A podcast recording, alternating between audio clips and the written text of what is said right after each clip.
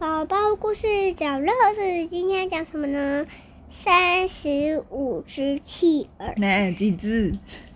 嗯，三六五只企鹅。对，三百六十五只企鹅。这个是上仪出版，然后作者是上路克·佛罗门塔，图是乔艾勒·乔利弗，翻译是黄小英。是一本非常大的一本绘本，对不对？好大一本。叮咚，叮咚。新年第一天早上九点，一位快递员按了我家门铃。我打开箱子，嗯，一只企鹅。是谁送给我们这么奇怪的礼物呢？我们仔细查看箱子上有没有署名。结果什么也没有。看，我姐姐艾米说：“我是一号，当我饿了，记得喂我。”真奇怪，我爸爸说。第二天早上，叮咚，二号企鹅来了，箱子上还是没有署名，没有地址，什么也没有，只有一张字条。和上次那张有点不一样。我是二号，我和一号一样，需要你的照顾。隔天，叮咚，三号企鹅也来了，跟其他企鹅一样，没有名字。这次的纸条上写着：“有二就有三，我可不想感冒落单。”真的是越来越奇怪了呢。接着一个星期，同样的事情一再上演。到了星期日，家里总共来了七只企鹅。好多。为什么呢？因为丢到为什么一个礼拜有七只？因为星期一、星期二、星期三、星期四、星期五、星期六、星期天，对，就七天一个礼拜。七天就七个。星期一早上吃早餐时，大家你来我往的讨论着。该怎么帮企鹅取名字？嘿嘿，叫艾弗瑞、杜比、小鹿，不必吵。妈妈说：“我不认为呀，呃，叮咚，我不认为我们会留下他们。”到了一月底，家里共有三十一只企鹅，因为一月有三十一天。嘿，三十一天不多也不少，家里开始有企鹅在捣乱了。好多。对，二月只有二十八天，每只早每天早上都有一只企鹅被送来。这么一来，三十一加二十八等于多少呢？不知道。是五十九只企鹅。隔天就来了第六十号企鹅喽。接下来问题来了，我们该怎么处理这些企鹅呢？接着把它们送人。妈妈提议，爸爸有更好的主意，我们来帮他们编个队形。四乘以五等于六十，只要会算数，一切都好办哦。叮咚，又来一次。哇哟，再加一只。刚刚排的队形都乱掉了。刚好在四月十号的时候，第一百只企鹅抵达。这个奇怪的幽默感让我想起某人。妈妈说，在超过第一个三位数来的时候，我们的问题真的来了。一三位数就是一百一零零，前面都是对啊。九八九九一百，前面都两个而已，现在是三个。九九九一百。OK，第一个三位数来的时候，发生了一些问题喽。打招呼。第一，喂企鹅，每只企鹅每天吃二点五公斤的鱼，二点五公斤乘以一百只企鹅等于两百五十公斤，一公斤要三块钱呢。三块钱再乘以两百五十公斤，每天就要花七百五十块了。结果邮差又来了，叮咚咚，不对，是二点五公斤乘以一零一。第二个问题是照顾企鹅。照顾我们是不必帮他们清洗啦，可是姐姐说：“我先，我先，我已经快迟到了。”结果她跑进去，没多久又跑出来。哦，我恨死企鹅了，因为企鹅占据了整个浴室里，大开泳池 party，在里面玩水玩的很开心。这里有企鹅，那里也有企鹅，黑黑白白跑到我头上，两三只是还不错，几百只可没人要。浴室、房间、厨子、厨房、柜子，我真的是受够了，该请他们离开啦。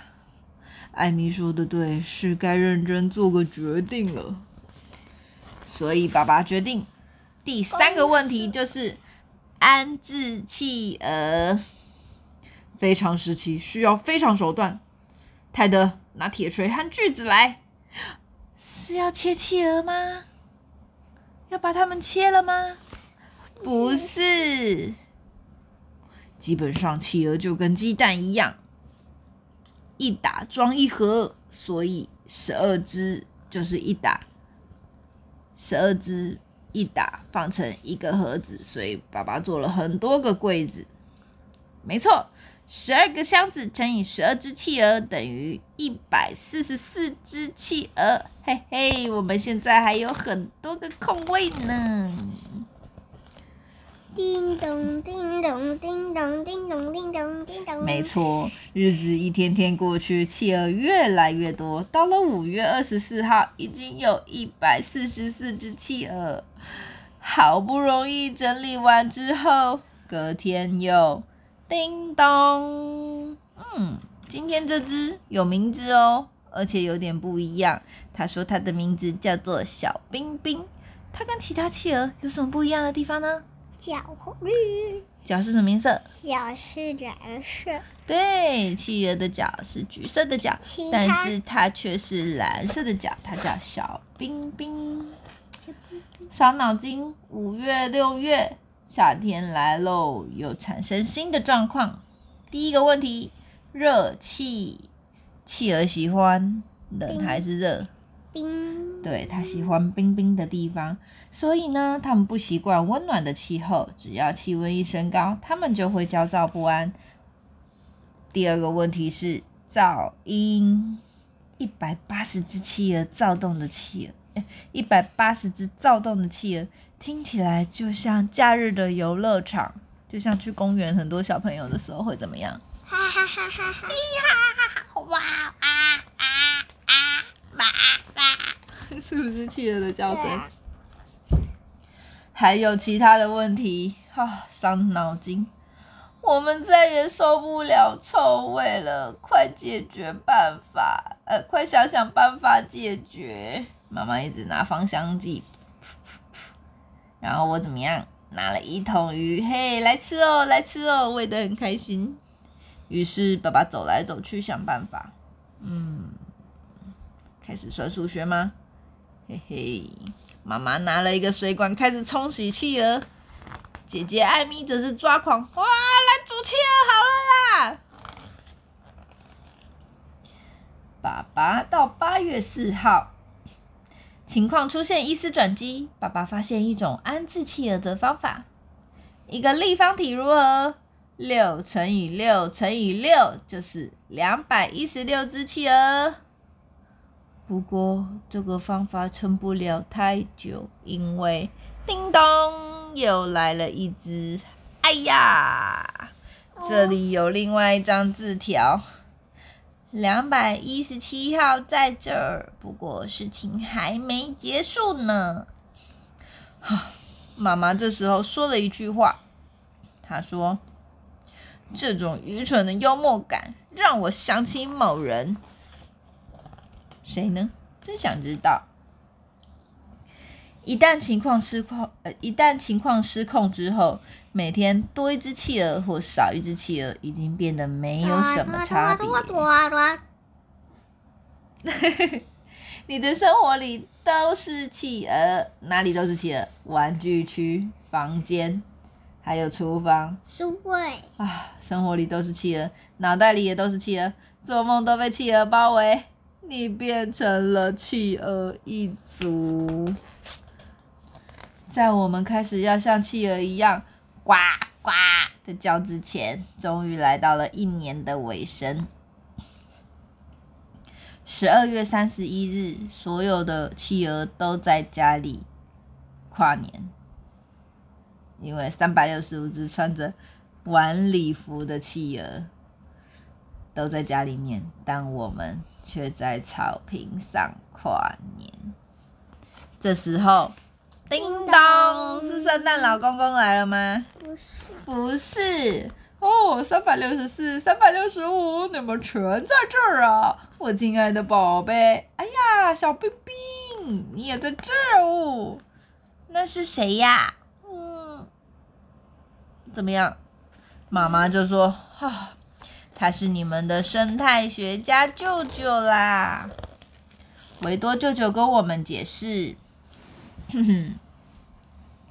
你们都知道。”地球不断的增温，冰山正在融化，年复一年，这些可爱南极的鸟类都只能眼睁睁的看着自己的栖息地一直缩小。为了增加它们存活的几率，我决定把它们引进北极。可是不幸的是，一规定不能出口濒临绝种的动物，于是我就想到了一个昂贵却秘密的方式解决这个问题。我利用整整一年的时间，每天送一只企鹅到你们家。第一天送公企鹅，第二天送一只母企鹅。嘿嘿，一百八十二对企鹅等于三百六十四只企鹅，加上这只小冰冰，它也是小蓝脚丫哦，非常可爱吧？于是三百六十五只企鹅就这样来了。嘿嘿，你们舅舅可是没有在发神经的哦。